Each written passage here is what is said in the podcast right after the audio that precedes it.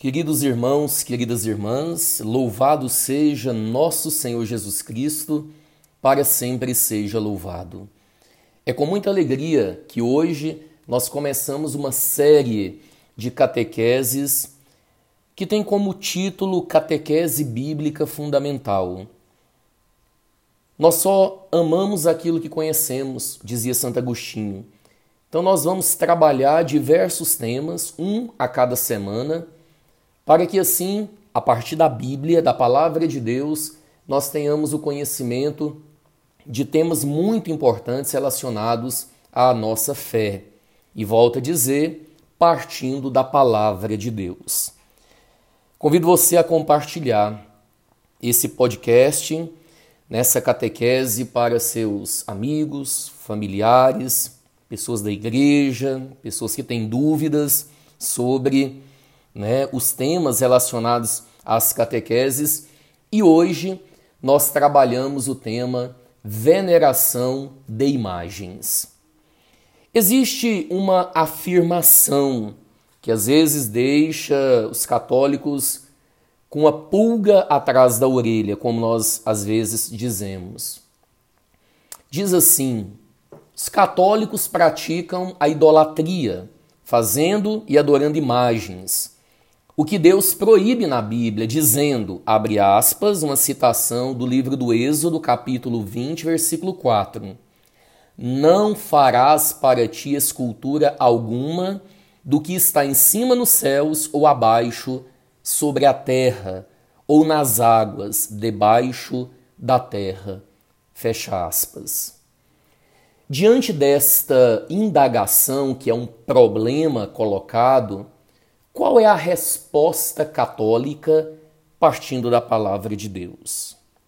Vamos lá. O mesmo Deus, no mesmo livro do Êxodo, ele manda Moisés fazer dois querubins de ouro e colocá-los por cima da arca da aliança. Então agora faria a leitura do livro do Êxodo, capítulo 25, versículos 18 a 20. Diz assim: Farás dois querubins de ouro, em obra lavrada os farás. Nas duas extremidades do propiciatório, faze um querubim numa extremidade e um na outra extremidade. Farás os querubins saindo das duas extremidades do propiciatório. Os querubins terão as asas estendidas por cima, formando com as asas um dossel sobre o propiciatório. Ficarão um em frente do outro, voltados para o propiciatório. Deus também manda fazer uma serpente de bronze e colocá-la por cima de uma haste para curar os mordidos pelas serpentes venenosas. Aí nós vamos agora ler Números, capítulo 21, versículos de 8 a 9. Diz assim: E o Senhor disse a Moisés: Faze uma serpente ardente coloca sobre uma haste. Todo que for mordido, mas olhar para ela, ficará com, a, com vida. Moisés fez, pois, uma serpente bronze e a colocou sobre a haste.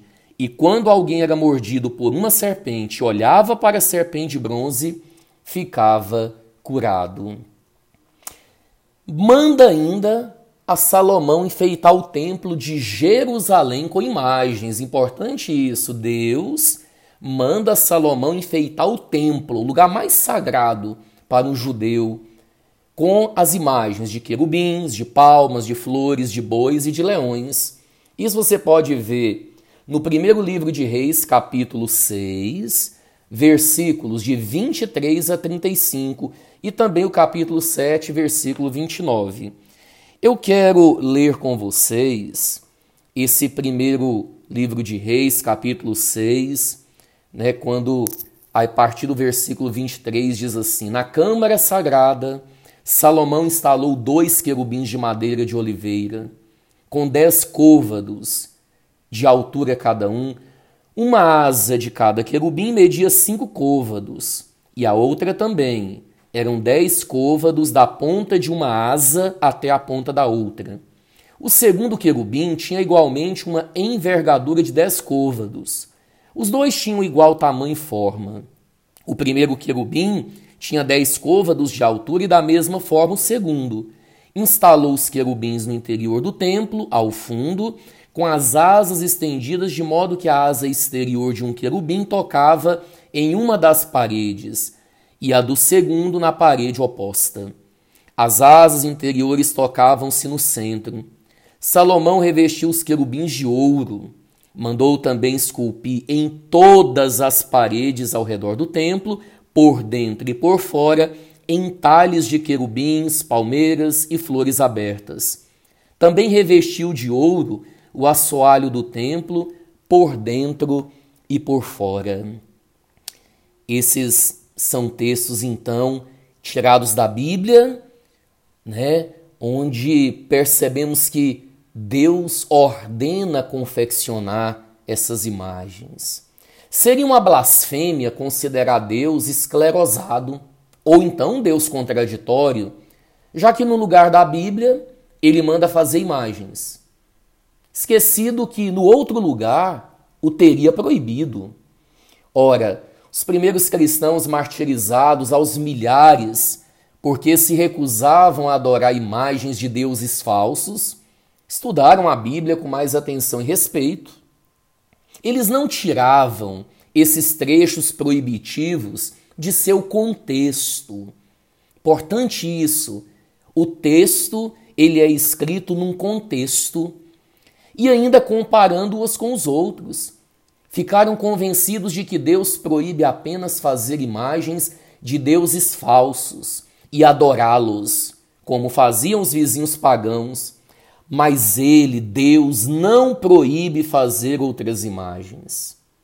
Eis o verdadeiro sentido desta proibição bíblica no seu contexto.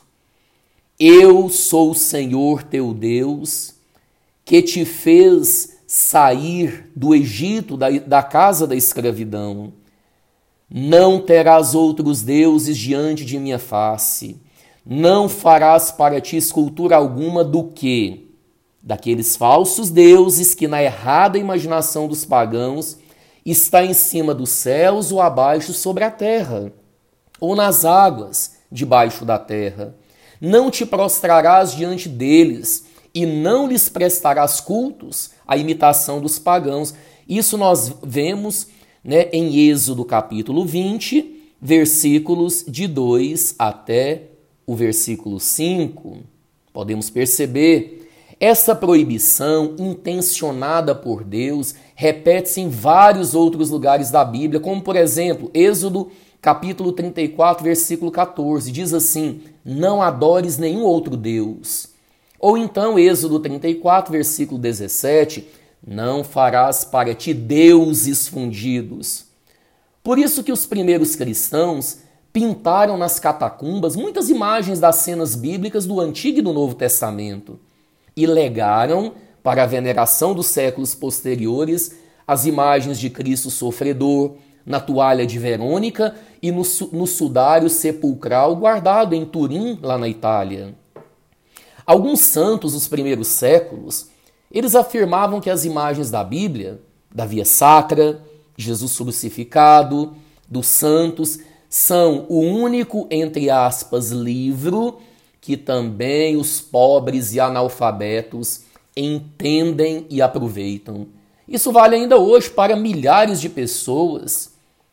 O sentido da veneração das imagens, segundo a tradição dos apóstolos, né, é justamente este, não é de dar honra para aquela imagem, lembrando a pessoa a quem ela faz referência e jamais adorando a imagem.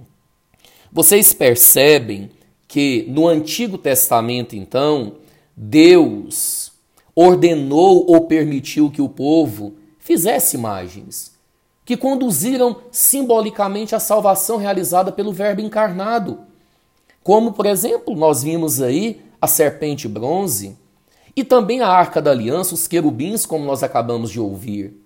Com base nesse mistério do Verbo encarnado, o magistério da igreja E aí nós percebemos isso no sétimo concílio ecumênico de Nicéia, lá no ano de 787. Justificou contra os iconoclastas o culto aos ícones de Cristo, também da Mãe de Deus, dos anjos e de todos os santos. Encarnado, o Filho de Deus inaugurou uma nova economia das imagens. Ele, Jesus, é a imagem do Pai. O culto das imagens na Igreja Católica não é contrário ao primeiro mandamento, que é amar a Deus sobre todas as coisas. Claro que o primeiro mandamento proíbe os ídolos, mas não proíbe as imagens. Pois a honra prestada a uma imagem remonta ao modelo original. E quem venera uma imagem venera nela a pessoa representada. A honra prestada às santas imagens é uma veneração respeitosa e não uma adoração. É errado dizer que católico adora imagem. A Igreja Católica nunca ensinou adoração à imagem, nunca ensinou colocar uma imagem no lugar de Deus, mas sim ensinou de maneira catequética e pedagógica a veneração das imagens. A adoração é devida apenas a Deus. O culto da religião não se dirige às imagens em si mesmos, em si mesmas como realidades, mas olha-as sob o seu aspecto próprio, de imagem que nos conduzem a Deus, ao Deus encarnado, a Jesus. Ora, esse movimento que se dirige à imagem enquanto tal não se detém nela, mas orienta-se para a realidade que ela é a imagem. Então aqui está o centro deste ensinamento e desta catequese de hoje. Da imagem àquela realidade que ela então representa. Podemos ver que na palavra de Deus, na tradição e no magistério da igreja, nós temos aí né, esse legítimo culto a Deus nas sagradas imagens. É verdade que a idolatria era uma realidade presente desde aqueles tempos remotos. Por isso que o Senhor disse: Não farás para ti imagens esculpidas. Ou seja, não farás para ti ídolo esculpido. Se por um lado esse culto às imagens é permitido, a idolatria de fato ela é condenada. E esta lei permanece válida para nós. Assim, meus irmãos e minhas irmãs, os ícones, as imagens sagradas não devem ser fim em si mesmos, mas sim como que janelas que abrem para nós o infinito que é Deus. Quando nós olharmos para uma imagem sagrada, somos chamados a voltar o coração, a alma, o espírito, o pensamento para Deus. Quando nós, por exemplo, nos prostramos ou fazemos reverência diante de uma imagem, o fazemos porque nosso culto espiritual tem como fim o próprio Deus. Que Deus te abençoe e que fique muito claro esse ensinamento da igreja.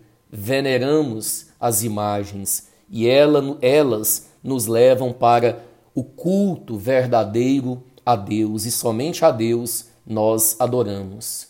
Mais uma vez, compartilhe esta catequese não é? E leve este ensinamento a todos aqueles né, que ainda têm dúvida ou ainda ignoram este conhecimento. Deus te abençoe. Em nome do Pai, do Filho e do Espírito Santo. Amém.